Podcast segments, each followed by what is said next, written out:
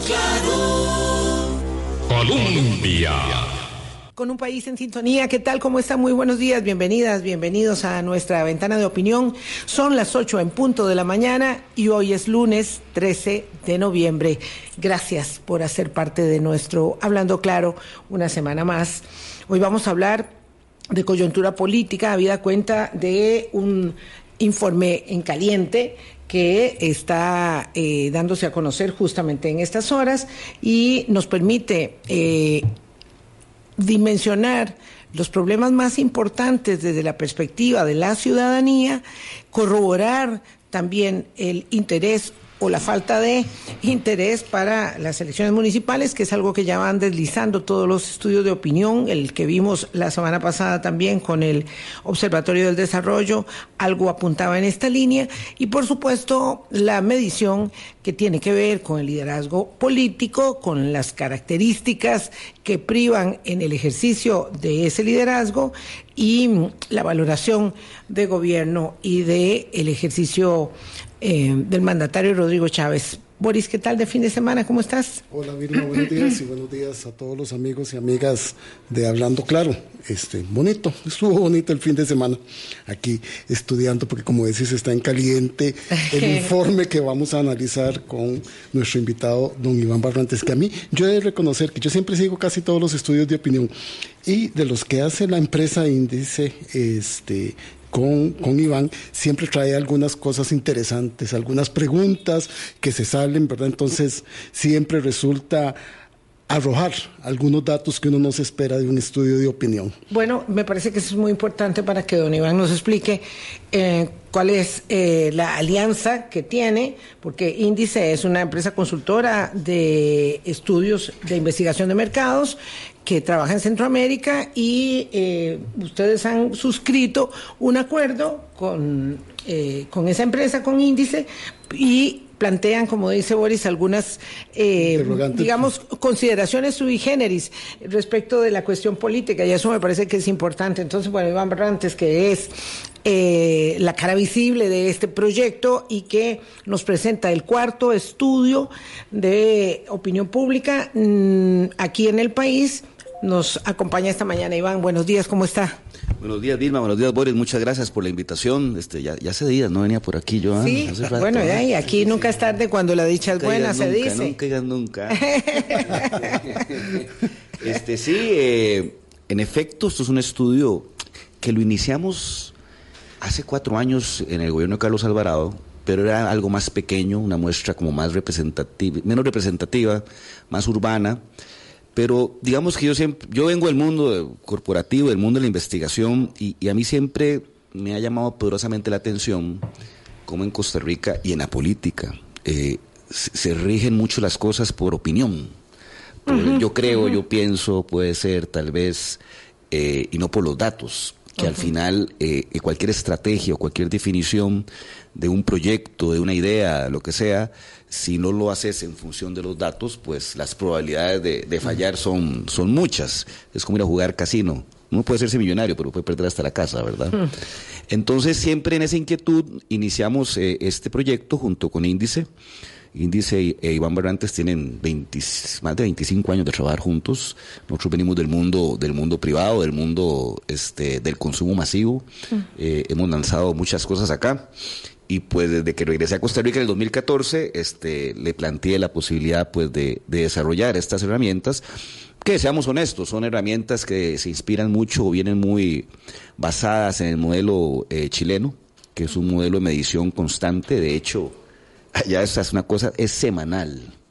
Allá un estudio de este tipo es semanal, la temperatura en país se, se mide semanal y ahí hay ministros o, o, cosas que suceden en función de ese, de ese dato. Mm. Eh, por ejemplo, el expresidente Piñera, yo creo que los domingos no dormía hasta que veía el, el, el estudio semanal que hacía la empresa X y sobre eso tomaba sus decisiones, sus determinaciones. Claro. Entonces digamos que trae un poco inspiración de esa figura y es lo que hemos venido implementando, es, es ambicioso, son dos mil, dos mil personas a nivel nacional, eh, presencial, porque los cuestionarios cuando ya son muy largos, el teléfono ya empieza a ser un problema.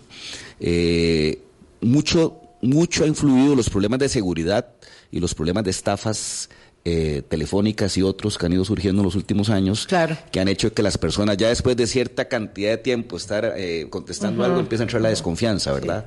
Entonces, ¿Quién sabe para dónde va esta conversación? ¿Quién sabe qué dato me va a pedir y me va a entrampar? Exactamente, entonces este lo hacemos a nivel nacional, la idea era hacerlo mensual, tuvimos un impasse ahí ahora en agosto, septiembre, agosto, septiembre, sí, por el tema de las lluvias, para que ustedes tengan una idea, en un día normal a nivel nacional podemos hacer hasta 200 contactos con la lluvia, eh, eso se te baja a 120, a 100 inclusive, entonces es, es algo que tenemos que resolver porque encarece demasiado los... los Sí, costos, bueno, ¿verdad? de hecho, este, con o sin lluvia, este es un estudio muy costoso. Sí. Yo eh, creo que es la única de su género que está haciendo las entrevistas um, presenciales, personales. Eh, todos los eh, otros estudios serios que tenemos en el país se están haciendo con encuestas telefónicas. Yo me, referiría particularmente a los de la Universidad de Costa Rica, que son los que tienen eh, mayor credibilidad y que son, digamos, continuos. Pero si bien es cierto, una cosa que apuntaba Iván y es que realmente hace falta data, digamos, eh, más mm, con menor periodicidad o con mayor este, presencia, no sé cómo se plantea eso, para, para poder tener información sí dura que permita orientar más que, eh, digamos, que el olfatímetro de la opinión que va dirigiendo muchas de las acciones en el en la, en, el, en la oposición y en el gobierno. Así Pero es. bueno, en todo caso, es una, un estudio caro, Iván, es un estudio costoso. ¿Y, y cómo se financia? Porque de una vez aprovecho para preguntar. Esto, todo el mundo pregunta eso, este, porque hay una, hay una percepción muy equivocada en el país de que quien paga es el que pone el número. No. Y eso no, No, no. existe. Realmente, si uno, si uno, eh, estas cosas dependen de la credibilidad que Sí. uno logre, logre desarrollar. Eh, bueno, digamos que por fortuna uno ha ido haciendo su nombre, su personal branding, y pues cuando yo he planteado la idea a diferentes personas, pues digamos que hay un grupo de inversionistas X. Este, que me facilitan el, el Claro, el pero no, va, no van a entramparse de manera tal que vayan a querer un resultado a la medida, porque eso no, No, de hecho ninguno ninguno se conoce entre ellos. Es, es una, una, una técnica que yo utilizo para que, exi- no exista ahí posibilidades de, de, de complot que llaman, ¿verdad?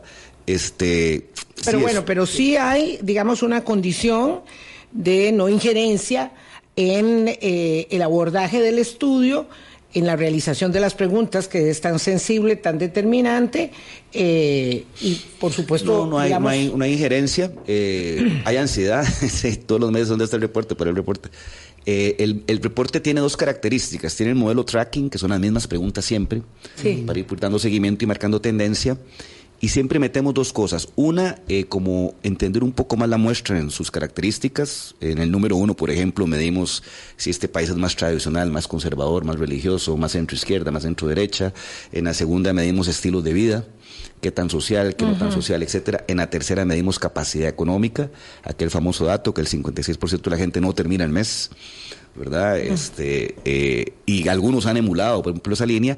Y en esta metimos, bueno, esa muestra que ya sabemos que es conservadora, tradicional, religiosa, un país más centro-izquierda, un país que quiere socializar, pero no le alcanza el dinero para hacerlo, por lo tanto los niveles de estrés y de, y de- y de frustración empiezan a asomar, ¿verdad? Cuando pues, la, la- la vida no es pasar cuatro horas diarias en un bus y trabajar 12, ¿verdad? Sí. Creo que eso no, no es vida en ningún país del mundo.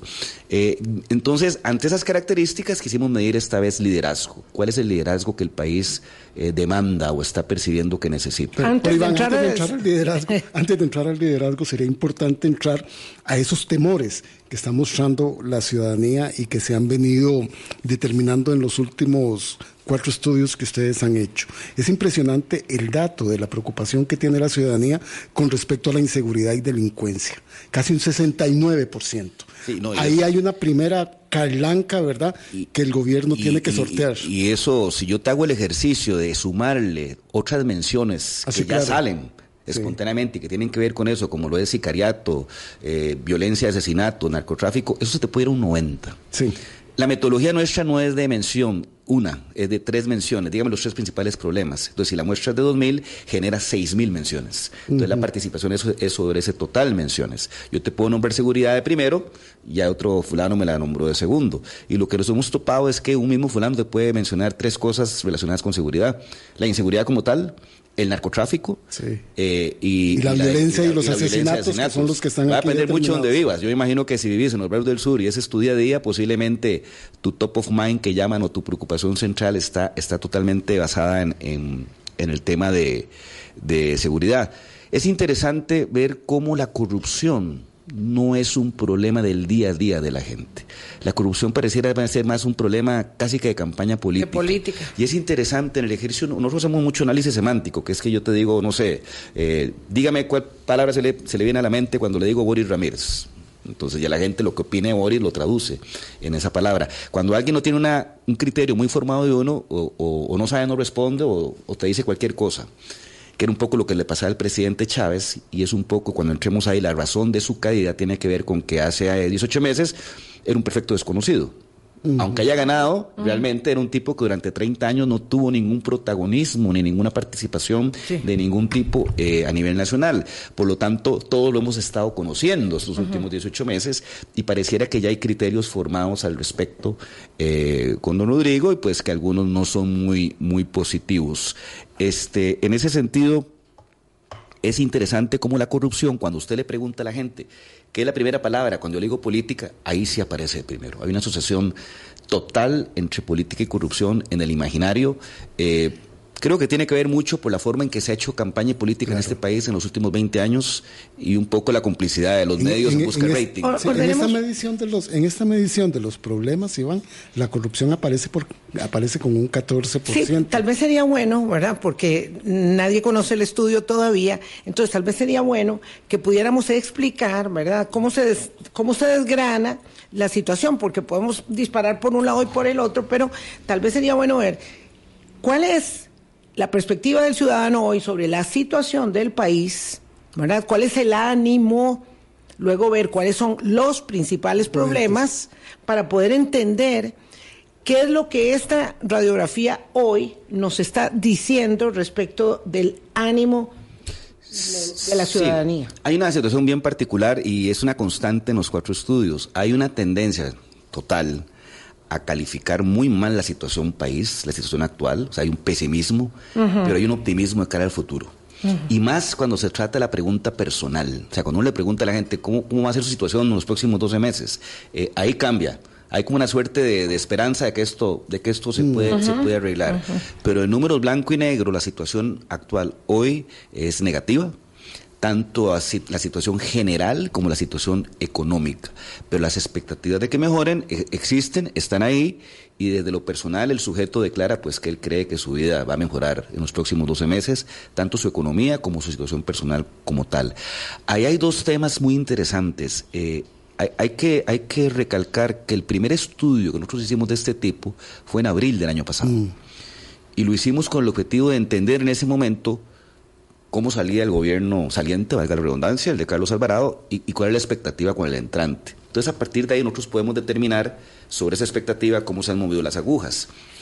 Y habían dos variables muy fuertes. Una es que posiblemente ese era el cambio que Costa Rica necesitaba, que hay una gráfica ahí bastante elocuente en ese sentido, y el otro era que mi situación personal iba a mejorar.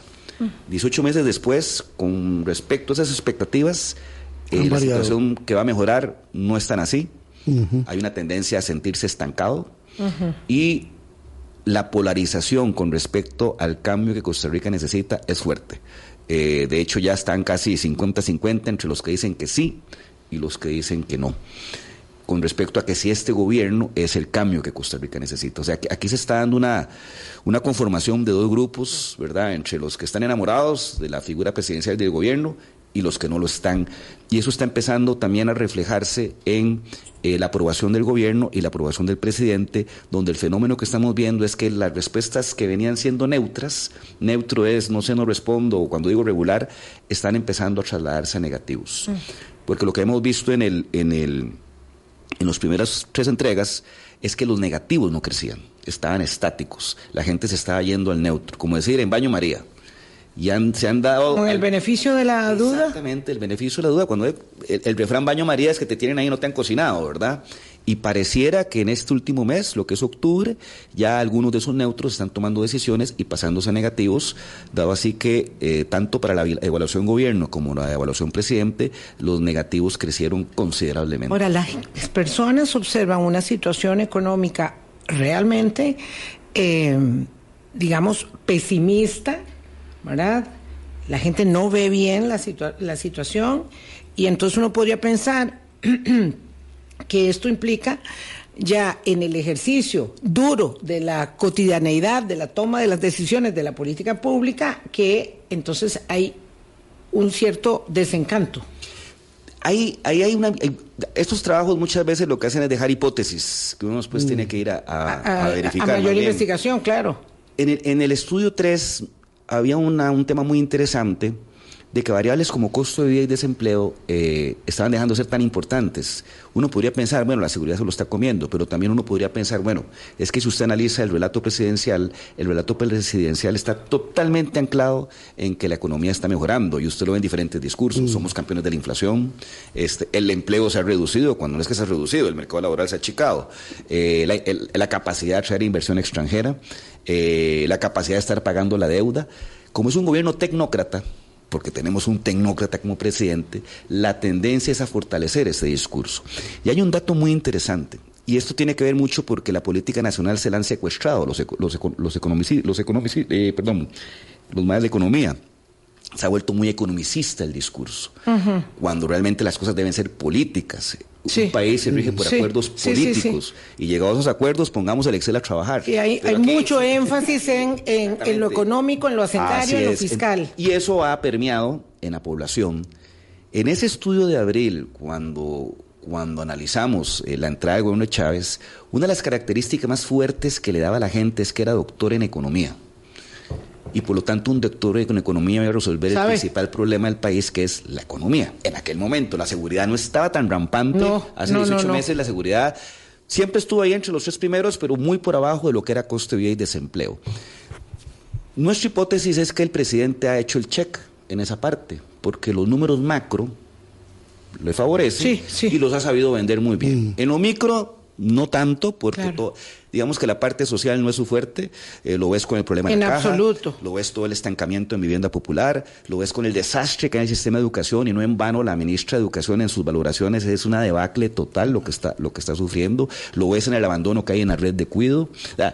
Inclusive el mismo problema de seguridad con todo el problema presupuestario denota, ¿verdad?, algo en esa línea. Entonces, digamos que tenemos un gobierno tecnócrata, muy bueno en lo macro, posiblemente quedamos muy bien con las calificadoras y a nivel de, de, las grandes discusiones en Davos y todo esto, pues salimos bien parados, pero en lo micro, que ha sido el fuerte este país, que es un país construido sobre un Estado social de derecho, el asunto está haciendo, está haciendo aguas. Y es que es ahí, don Iván, donde nosotros podemos determinar a partir del estudio qué temas que antes le importaban a las personas, como el acceso a la vivienda, a la educación y a la salud, si estén muy por debajo de esas preocupaciones, porque no son temas que están necesariamente en la agenda y en la discusión. Exactamente. Y si el desempleo con un 55%, el costo de la vida con un 53%, que a pesar de haber colocado esa narrativa económica, ya cuando se traspasa la realidad, la gente lo siente. Es, es, una, es una dicotomía total, porque digamos, recibís información, de que lo estamos haciendo bien en economía, inclusive genera confianza, no en vano los números de este gobierno, el índice de confianza del consumidor que hace la Escuela de Estadística, los OCR, son los mejores de los últimos 10 años,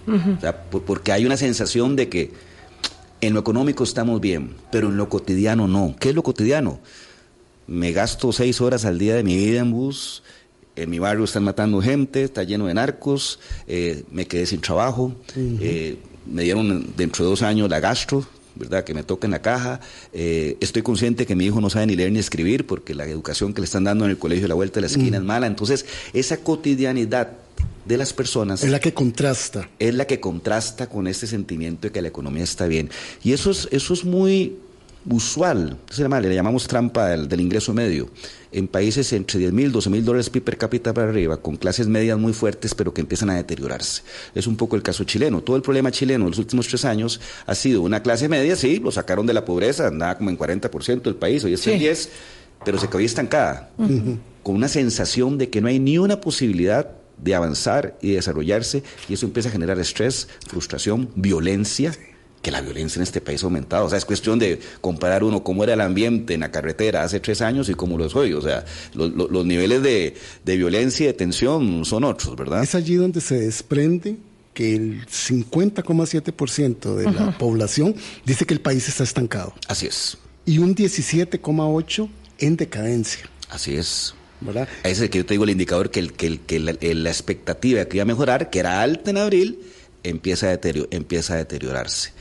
Pero, digamos, si algo, si algo tiene este gobierno y el presidente, aunque en esta medición por primera vez eh, aprobación presidencial está igual a aprobación gubernamental, siempre lo duplicó. En esta medición por primera vez están, están bien, están parity.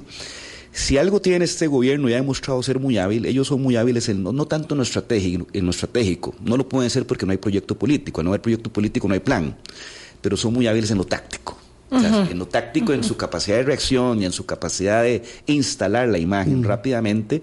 Y hay que reconocerles que han montado un buen sistema de amplificación. pues, Sí, todo este sistema absolutamente. de redes sociales, eh, entre cuentas ficticias, cuentas reales, fanáticos, prepagos, hay de todo, ¿verdad? Este, sí, digamos que ahí tiene una fortaleza de que es más rápido y más eficiente y más efectivo en colocar las imágenes rápido. Y, la oposición, pues ahí sí ha quedado al debe, mucho porque no está organizada y mucho porque todavía está un poco como digiriendo el tipo de jugador de fútbol nuevo que le pusieron y que no, no lo supo leer el primer año.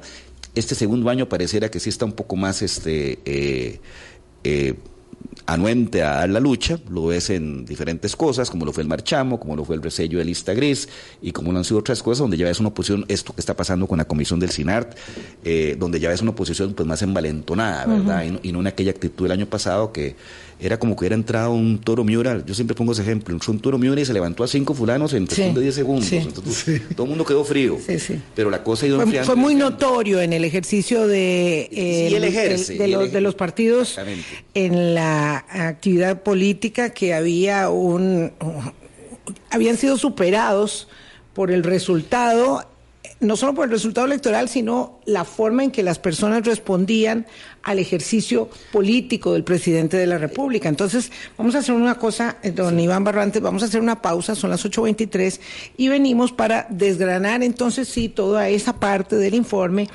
que eh, inicia desde eh, lo básico con la definición de qué es el liderazgo y cuál es el tipo de liderazgo que eh, mundialmente se reconoce como el más eficaz eh, o inspirador y cómo se define para el liderazgo político en Costa Rica la ciudadanía. Ya venimos. Colombia. Con un país en sintonía son las 8.26 minutos de la mañana. Es eh, el estudio de investigación de mercado político, el que conocemos en grandes líneas, eh, porque no lo ah, habíamos podido ver eh, y todavía, dice don Iván Barrantes, está eh, terminando de coserse, pero lo queríamos tener pronto para poder comparar un poco las circunstancias respecto de eh, los últimos estudios de la Universidad de Costa Rica también para entender además las particularidades que plantea eh, la forma en que se hace este particular de índice eh, con eh, Iván Barrantes. ¿Qué es el liderazgo y qué tipo de liderazgo la gente valora y por qué, aun cuando se habla en todos los estudios de que el presidente va perdiendo eh, tracción, todavía tiene una ah, popularidad muy alta? Sí, cuando, cuando uno ve esos números de liderazgo, que fueron como 10 preguntas y algunas escalas, ¿verdad? Uno entiende por qué el presidente todavía tiene popularidad. De hecho, hay tres figuras eh, en este país que son las figuras que el, que el país dice es el, es el liderazgo que Costa Rica necesita. Uno, Nayib Bukele, por mucho. Uf, y, y eso es un fenómeno que lo consideran, latinoamericano. O sea, no solo el presidente Sí. más citado, sino la figura mundial por arriba del Papa. Sí, sí, sí. ¿Verdad? Una cosa ya, Sí, ¿verdad? sí, es, sí. es un tipo que se ha capturado el imaginario y, y- y cuando uno entiende cuáles son las variables que la gente le atribuye a ser un líder, eh, uno ve ahí rasgos peligrosísimos. Autoritarios, de corte- Autoritario, de corte fuerza, autoritario. golpear la mesa, firmeza, valentía, pero en Tomar Costa Rica- decisiones sí o sí. En Costa Rica, cuando vemos las escalas, todo muy bien, pero que nunca atraviese la línea. O sea, la, la gente todavía, un poco tal vez por nuestra tradición democrática, Sí. nuestra institucionalidad, le da un valor a que ese tipo fuerte, autocrático, casi un tirano, todo muy bien, hable duro, porque la gente te dice, me gusta que me hable directo, no que se me ande dando vueltas. Eh, premia dos cosas, que no apueste la individualidad, se sigue valorando todavía el trabajo grupal, el trabajo en equipo o las decisiones en equipo, eh, y que no atraviese la línea, la línea de lo legal y lo ilegal. Pero qué curioso esto de que Es se sigue valorando lo del trabajo en equipo, porque Sí. No, es que la, este país la tiene- figura del mandatario es la figura. Claro, pero este país tiene características muy interesantes. Si yo le digo, cuando nosotros vemos que esto es una sociedad extremadamente tradicional, conservadora, ¿verdad? Religiosa, uno diría, "Ay, aquí, esto, aquí, esto, es un- aquí esto es derecha, somos centro-izquierda. En la escala 1 a 10 marcamos 5.2, es una centro-izquierda moderada. ¿Por qué? Porque hay rasgos muy particulares en la formación del Estado, ¿verdad? Que, que lo van moldeando a uno. Y nosotros somos hijos del Estado Social de Derecho. Hay que entender... Y eso usted lo ve muy bien en aprobación al presidente y en, y en diferentes números. Aquí hay como tres bloques de población. Un bloque que es de los 60, 65 años para adelante, que son los que participaron en la construcción de esta socialdemocracia o de este Estado Social de Derecho. Un bloque entre 40 y 60 años, donde yo me incluyo, que somos los hijos de ese Estado Social de Derecho y tuvimos lo que tuvimos gracias a eso, ¿con qué? Con educación pública de calidad, con Sí. un sistema de salud que funcionaba, etcétera. Y los hijos, por ejemplo, los hijos míos ya no son, ya no son hijos del Estado Social de Derecho. No. Ya no, ya eso es otra raza, que van de 20 a 40.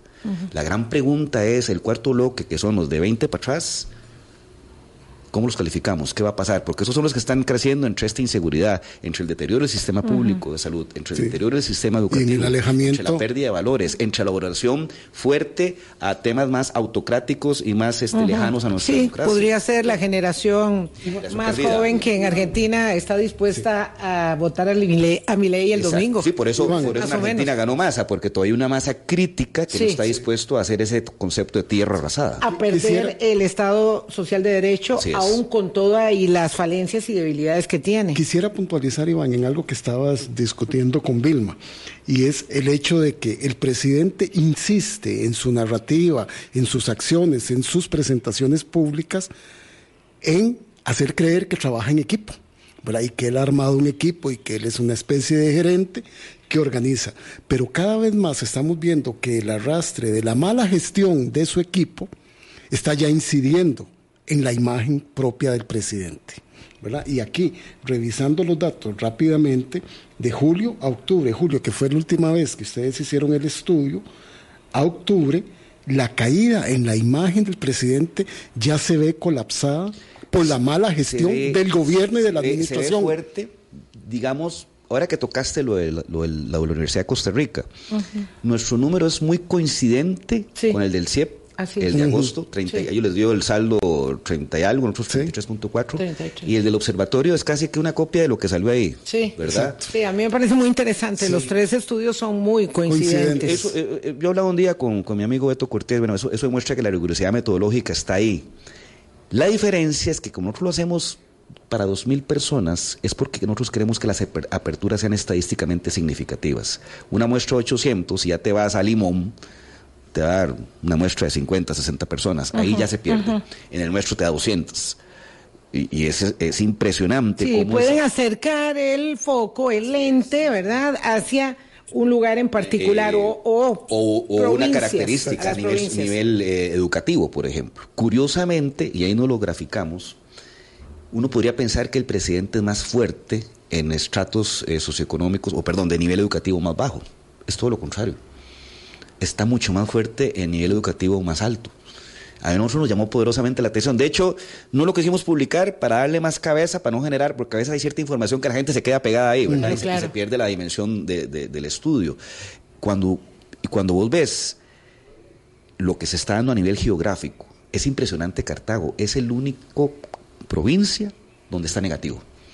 ¿Tendrá que ver algo con el pleito del hospital? No sé, ahí es donde uno tiene que meterse a hacer zoom después con cosas más específicas. Sí, claro. No, y no- y no ganó, no ganó en Cartago en la elección. y dentro del urbano está muy flat, donde está disparado totalmente es en Guanacaste, Punta Arenas, eh, eh, Las costas. eh, Limón, lo, lo que llaman, lo que llaman, lo que llaman las costas.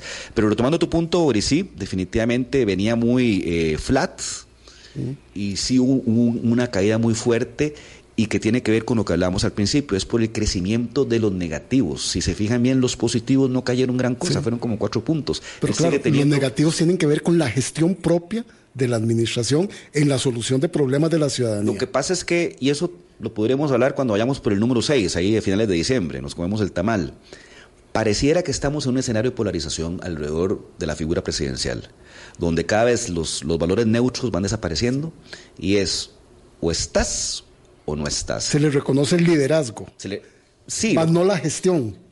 lo que pasa es que muchas personas... No, se le reconocen características de Del liderazgo, firme. Si usted- pero si, no se dan cuenta, todas. si se dan cuenta una particularidad, en toda esa evaluación de liderazgo, la figura que siempre está pegada a la figura presidencial y en la parte de, de evaluación de personajes se repite el mismo patrón, se llama Óscar Arias Sánchez, que es la antítesis, ¿verdad? Claro. Es otro tipo de liderazgo más basado en el Totalmente, estadismo, en el capital político, en la parte intelectual, Claro. totalmente antagónico a la figura más autoritaria y firme, porque estamos entrando en una situación donde hay un segmento de la población que no está tan casada con esas eh, cualidades o eh, propiedades de liderazgo basadas en la fuerza, ¿verdad? En, en la firmeza, en, en el, ala- en el hablar fuerte, en ese, en ese estilo vertical que vos decías. O sea, el presidente tiene un estilo vertical. Es como que fuera un CEO de la empresa y no aguanta nada. A los 30 días te puede votar y si pudo, si pudo votar la media planilla, lo hace. O sea, Pero hay que entender esto porque vamos a ver, cuando se pregunta cuál es el liderazgo que el país necesita, hay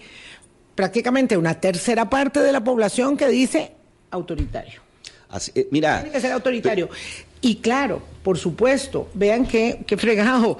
Solamente hay un 4% de la gente que dice que tiene que ser un demócrata. Y yo creo que uno tiene que apuntar y entender en esto. Por supuesto, 43% no sabe Así cuál es. es. el liderazgo que, que el país necesita. pero Y eso también refleja mucho la ah, debilidad de la formación educativa en democracia, que es algo que nosotros aquí siempre vemos con mucha preocupación. Sí, exactamente. Entonces, ¿cuál es, en ese sentido, el líder que el país perfila, verdad? Es un liderazgo, se lo dijo, buqueliano, ¿verdad? Eh, un liderazgo como el de Rodrigo Chávez. Ese, entonces, e- esa caracterización, ¿cómo se conduce con lo que Boris plantea respecto de los logros o los no logros del ejercicio de gobierno cada día? Digo, me gusta el presidente, eso dicen las personas mayores, bueno, 46%, ¿verdad? Me parece. 46 me gusta, es, es, es todavía muy, Muy grande, alto, muy grande. muy alto. Me gusta el presidente, pero eh, voy perdiendo un poquito de confianza en la capacidad de la ah, toma efectiva de las decisiones. Sí, lo, lo que pasa es que esta- estas características del líder fuerte, el líder autoritario, el líder firme, eh, ahí hay una división interesante. Si bien es cierto, hay una tendencia a ser buqueliano, hay otra tendencia a decirte nombres como Barack Obama, como Oscar Arias, ¿me entiendes? O sea, hay... hay- Pero hay- bastante más abajo. Está, está, no, está Bukele por encima de todo, siempre. Sí, siempre Bukele, en el mundo entero. Exactamente. Qué horror. En el mundo entero. Este, ahí tú decir siendo la madre Teresa, por ejemplo. Eh, e- es interesante como eh, Figueres Ferrer, porque Sí. era fueron enfáticos, Figueres padre, Figueres padre. sigue teniendo un, un- un- un protagonismo y una Un- un presencia en- en, el, en el imaginario. Entonces, esto habría que empezar a hacer cruces eh, ya más finos, Más por finos. rangos de edad, por nivel socioeconómico, por nivel educativo, para entender dónde está la fuerza de estos tintes autoritarios, ¿verdad? Que la gente está declarando y dónde no. O Iván, o para, o para poder determinar en qué quiere la ciudadanía que sea autoritario. ¿Es para hablar y dar órdenes o es para gestionar y dar soluciones? Porque yo le puedo reconocer que a Bukele le dicen que sí, porque él dice voy a enfrentar un problema y lo solucionó. Sí. Entonces, no es solo la narrativa. La narrativa puede ser fuerte. la- la gran fortaleza. Lo, lo solucionó en lo inmediato. La gran ¿Cuán- fortaleza de cuán Bukele de es- largo es- plazo van a ser sí. esas políticas de mano dura? Eh, Eso yo creo que está por O verse. sea, los que hemos vivido en el Triángulo, Sur- el Triángulo Norte, perdón, sabemos que el tema de la seguridad Sí. es un tema y que tiene un efecto multiplicador violento. Cuando vivía en Honduras, todas las investigaciones nos daban de que más o menos en movilización, por problemas de, de disputa de territorios, que no pagó el peaje, lo que quieras, más o menos se movilizaban 100 mil personas al año. Entonces, esto, es como una guerra civil. Eh, cuando vos entendías que la gente realmente, su, su mayor ganancia es sobrevivir. O sea, es sobrevivir las 24 horas. Sí, sí, sí. Cuando todo eso cambia, de un momento a otro, ya si las medidas fueron muy drásticas o no, es otra discusión. Eso es lo que se valora. Exactamente, ya ese sujeto ya puede pensar en futuro, ya puede invertir, Sí. ya, ya hay más arraigo, porque no tenés que estarte movilizando y pensando que te, te medio te peleaste con el marero de la esquina, entonces tenés que irte de tu barrio. O sea, eso se traduce en más horas consumo, en más comercio abierto, en más confianza. Entonces el efecto multiplicador de resolver un problema puntual, de, es bárbaro, es bárbaro porque entonces 70, 80% de la población que la estaba pasando mal eh, em- empieza a tener esperanza y las posibilidades de que se puede construir algo. Yo coincido, aquí realmente hay una demanda por un, un liderazgo autoritario, lo que yo llamo hacer que las cosas sucedan. Pero estamos ahí pegados, estamos ahí, ahí, ahí, ahí pegados todavía. Eh, creo que el perfil de este gobierno, que es más tecnócrata, difícilmente va a poder permitir llegar a esa solución de los, de los, de los problemas cotidianos o el día, o el día a día de la gente. Eh, pero sí crea esa, esa nebulosa o esa, eh, ese espejismo, El De, que se- espejismo. de que esto se puede solucionar porque la agenda se la tomó la economía. Si la agenda de este país siguiera siendo lo social, no estaríamos hablando de esto. Pero la agenda se lo tomó la economía. Porque Pero las acá- circunstancias, las circunstancias allí subyacen. El problema de las personas subyace allí, el deterioro, el impedimento que está en la construcción de obra pública que beneficia a la gente, ahí está, don Iván. Y entonces por eso, hablar fuerte no significa resolver fuerte. Así es, estamos totalmente claros, pero, pero hay un lapso en el cual Se da esa, Es- esa expectativa y esa... tengo la expectativa de que, de que ese, ese estilo es el que va a solucionar. Aquí la pregunta del millón es, ¿qué va a ¿Cuánto pasar? va a durar eso? No, ¿qué va a pasar? Realmente que la gente cuando se defrauda, este, su racional también se, se altera. Pe- Perdón, Iván, tengo que hacer la segunda pausa, pero para cerrar un poquito eh, esta, este punteo eh, de asuntos que observamos a la luz de este informe, quisiera dejar planteado el hecho de que la gente interpreta que el tema de la seguridad se ha salido de control. Totalmente. Y es, Totalmente. me parece una, una elaboración, por favor, respecto de eso para hacer la pausa después y venir ya con elecciones municipales. No, digo, si Ah, ¿de puedes hacerla, sí, sí, de una vez para, para no cortar el tema. Sí, perdón, perdón. el tema de que el país se está perdiendo. Sí, la seguridad, el tema, la sensación de inseguridad y todos sus colaterales, llámese sicariato, narcotráfico, drogas, asaltos, eh, se salió de control. Sí. Eh, eh, realmente es la primera preocupación de los costarricenses, viene creciendo. Nosotros que hemos hecho estos trabajos desde hace rato, siempre estuvo ahí, pero está como de tercero, cuarto, ¿ah? Siempre Estamos desempleo. hablando casi, casi de eh, siete de cada diez. 70 Así es. De- El último año, el último año, para ser más específico, el asunto se disparó, eh, se salió de control en la medida que la gente está consciente de que es un problema y está empezando, está empezando a regir su día a día y su vida. Aquí hay lugares donde ya se paga peaje. Aquí hay lugares donde ya usted sabe que si perdió el bus de las 9 de la noche y agarre de las 10, ya usted se la está jugando, ¿verdad? Por lo que se va a encontrar en su, en su barrio. O sea, hay una serie de situaciones, hay lugares donde no se puede entrar, básicamente. Eh, ya están tomados por el crimen organizado. Y en esto sí hay que ser enfático, porque y ahí sí un poco la, la, la línea del presidente ha sido un poco simplista en decir que esto es un problema de narcos y que entre ellos se matan.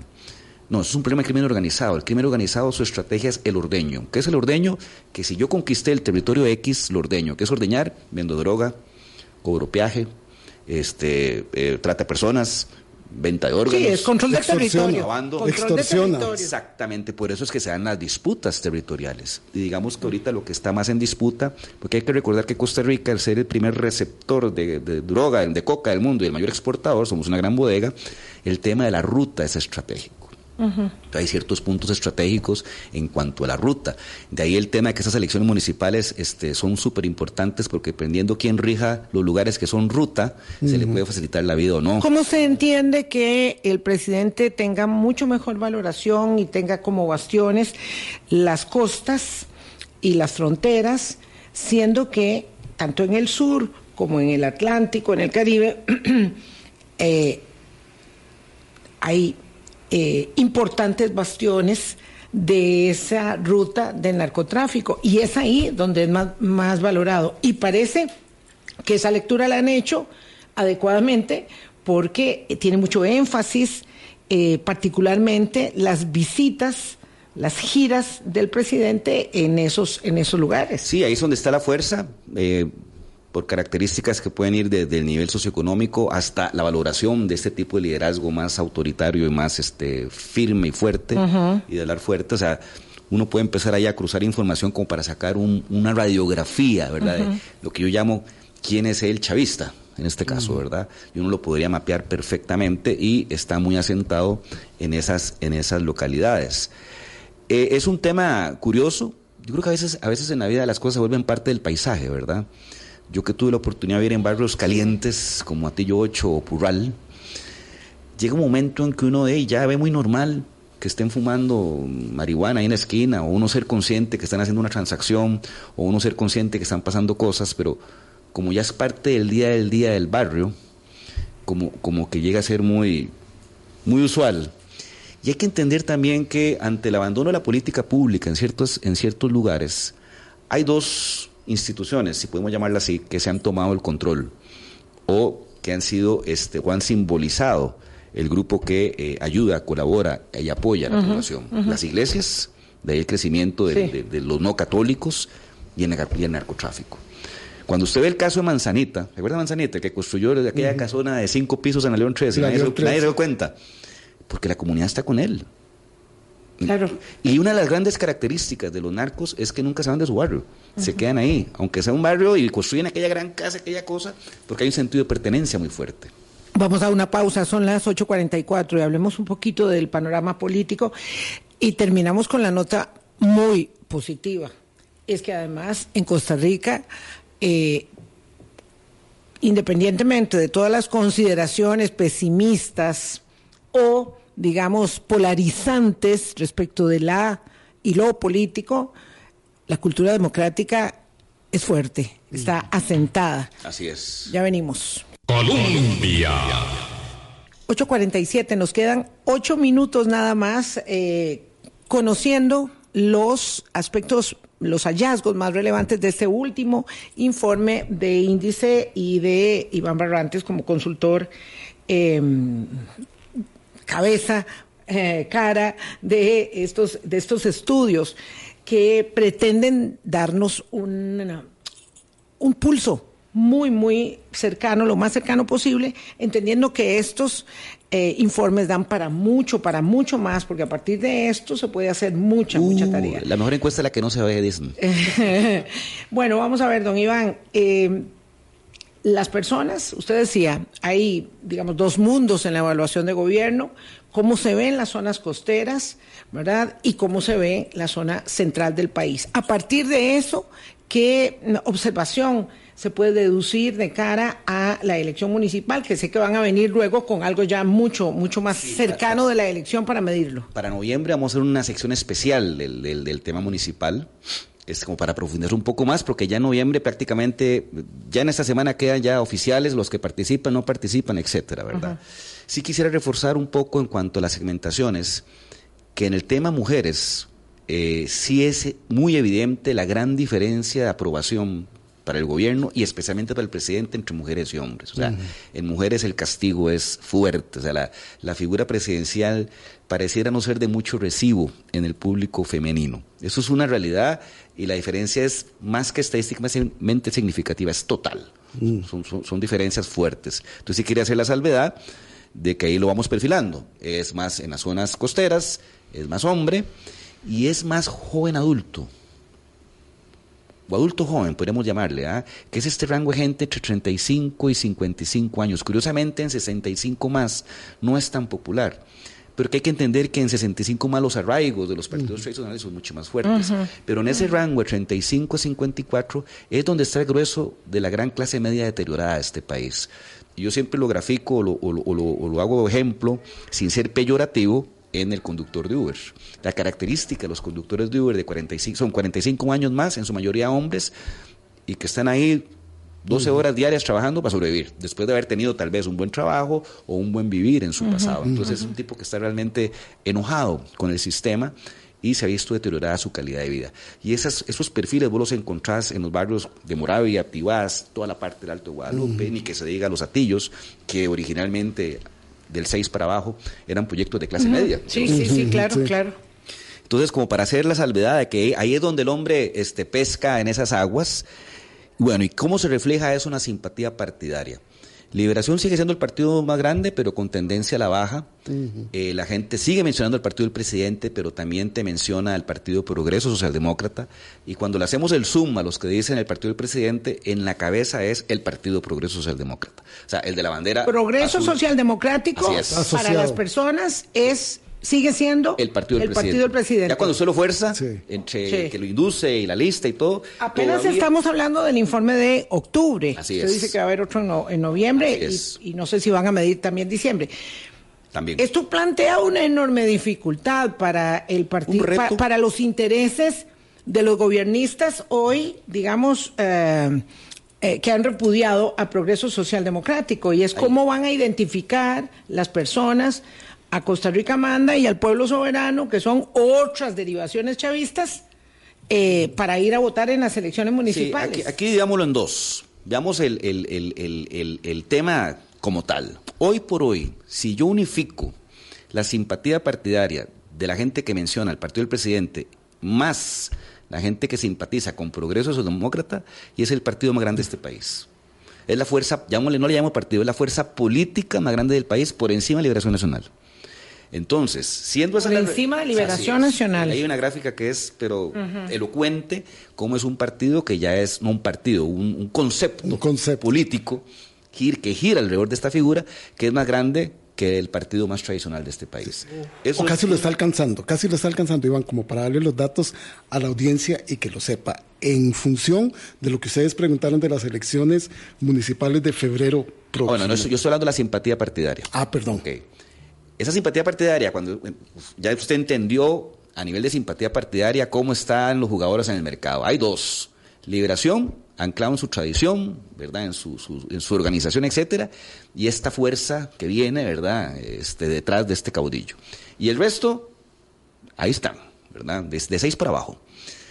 Cuando se pregunta por la elección municipal, ahí prácticamente están empatados. Empatados. Pero de nuevo, si yo le sumara la gente que declara progreso socialdemócrata a la figura del partido del presidente, gana. Claro, lo que está empatado es Liberación Nacional con ese concepto que El se llama el partido del presidente. Ahora, ¿qué quiere decir eso, Vilma y Boris? Que el gran reto Ajá. de, no sé si será Costa Rica, manda. Del partido del de- presidente. Quien vaya a ser el partido del presidente es cómo entonces logra capitalizar ese 100% que está ahí en la demanda. Recordemos que en las, en las campañas políticas, yo sé que a mí me critican mucho por eso, me dicen mercantilista y todo, pero es un mercado como puede ser cualquier otro mercado, donde priva la oferta y la demanda. ¿Qué es la demanda? Lo que mido en una encuesta, la intención de voto, lo que yo tengo en mi cabeza. Me gusta el presidente, me gusta el partido del presidente. O sea, yo, yo tengo esa, esa demanda ahí. Sí. Esa demanda tiene que verse capitalizada por una oferta, lo que llamamos el sistema de distribución. Por ejemplo, un partido que se apalanca totalmente en su sistema de distribución se llama Liberación Nacional.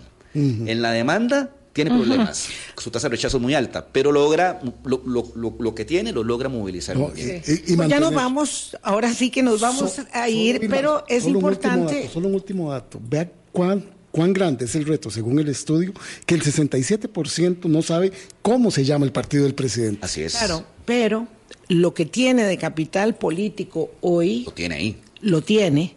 Entonces, Está en sus manos. Tiene exactamente. Lo tiene Rodrigo Chávez. Costa Rica no permite que el presidente de la República haga campaña electoral. Por lo tanto, pareciera ser que el enorme desafío que va a tener el movimiento chavista, ¿verdad? Es, y además hay dos movimientos chavistas, el pueblo soberano y eh, Costa Rica manda. Entonces es Y Progreso ponerle- Social Democrático también. Vamos a ver cuál No. dejan, araña. vamos a ver a cuál dejan jugar. Claro, Yo pero mucho entonces que se lo los dos. habría que, sí, exactamente. Vamos a ver cómo termina esto en el Tribunal Supremo de Elecciones y en la elección, en la inscripción final. Pero entonces lo que tiene que hacer es ponerle rostros reconocidos. Y por Y, y es muy probable que el presidente, conociendo y viendo su temperamento, eh, cruce la línea de la campaña electoral Todos y se días. vaya a meter, ¿verdad? Como López Obrador, mucho, mucho más allá de donde le permite el tribunal y entonces va a haber un enfrentamiento permanente entre el, tri- el Tribunal Supremo de Elecciones, el presidente de la República y los grupos de oposición diciéndole al tribunal, por favor, porque el señor se está pasando la barda. Eso, eso Yo creo si yo fácilmente fuera él, se ve venir. si yo fuera él, esa sería la estrategia porque es una forma de mantener la conversación de este lado. Claro, ¿Verdad? Y ese es. ruido va empezando a, hacer crecer el tema. Y hay una figura que va a ser el comodín porque es la única figura que no tiene beligerancia política. No es ni ministro ni presidente y todos sabemos quién es, que es la diputada Cisneros. Creo que va a jugar un rol, aunque llega que no, y va a jugar un rol predominante en esa identificación. Y así como Rodrigo Chávez, todas sus vallas y toda su imagen fue a la par de la diputada Cisneros en campaña para que lo conocieran, porque era un desconocido. Ahora otra vez la imagen los eh, candidatos en, a cada en- alcalde. en alcaldías. Así es. Es muy probable. Es la forma más rápida. O sea, esa- Aunque diga ese- que no. Aunque diga que no. Ese no la recurso. quiero, no la quiero, échemela en el sombrero. Mantener ese conflicto eh, eh, eh, caminando en la línea de beligerancia, que desgraciadamente el tribunal no ha sido muy agresivo en estos temas de beligerancia, va a ser la tónica de la campaña. Muchísimas gracias, Muchas don gracias. Iván Barrantes. eh, que esté muy ocupada la señora diputada, bueno, eh, enfocada, digo, en esos, en esos temas de la gestión política, porque bueno, eso, eso es una diputación. Sí. Tal vez no se distrae Y mucho Yo creo que, Vilma y para, cerrar, creo que ellos están viendo la oportunidad de construir un verdadero proyecto político, cosa que no hicieron en esta elección, que fue un, un triunfo. No de- tuvieron de tiempo. No tuvieron tiempo. No, tuvieron tiempo, se la encontraron se como la lotería, claro. Entonces, de, en función de ese objetivo, creo que todos sus esfuerzos eh, valen el boleto. Muy ellos. interesante. Va- Vamos a ver si les da tiempo y conocimiento. Y, con, y conversamos cuando vengan los nuevos informes. Así es. Muchas Gracias. Hasta luego. Pásenla bien. Chao. Gracias.